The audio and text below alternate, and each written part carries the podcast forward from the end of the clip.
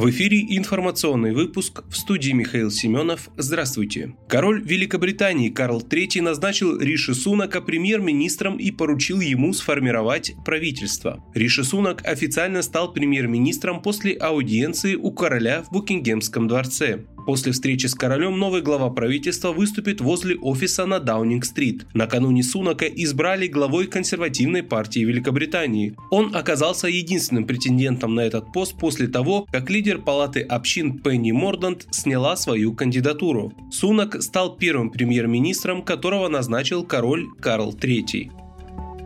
В Белгородской области под обстрел попали село и два пограничных пункта. Приграничное село Тишанка Белгородской области попало под обстрел, повреждены пять частных домов, сообщил в телеграме губернатор Вячеслав Гладков. Пострадавших нет. Также зафиксированы прилеты в пограничные пункты перехода в Валуйском и Шебекинском городских округах. Без пострадавших. В Вериговке есть разрушения в двух соседних с переходом домовладениях, также сообщил Гладков.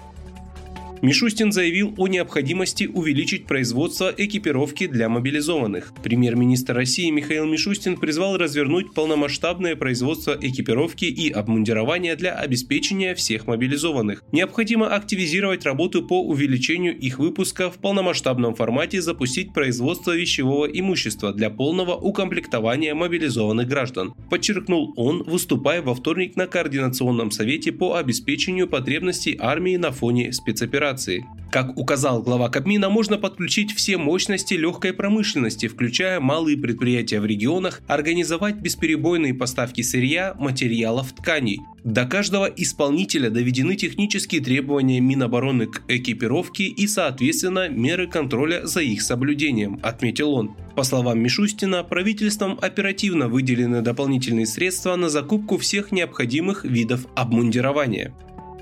Министр спорта России Олег Матыцын оценил заявление главы Украинской ассоциации футбола Андрея Павелка с требованиями исключить Россию из УЕФА и ФИФА. Матыцын назвал требования Украины старыми песнями. Вы знаете, мы информированы про то, что заявляют коллеги из-за рубежа, но мы абсолютно уверены в своей стратегии развития, объединяющей стратегии консолидации. Это безусловная миссия спорта – быть вместе, рассказал он. Павелка выступил с инициативой исключить Россию из ФИФА и УЕФА 25 октября. Причиной стали заявления вице-премьера России Дмитрия Чернышенко о включении клубов с новых территорий в соревнования Российского футбольного союза. По мнению украинской стороны, это будет группа грубым нарушением уставов международных организаций.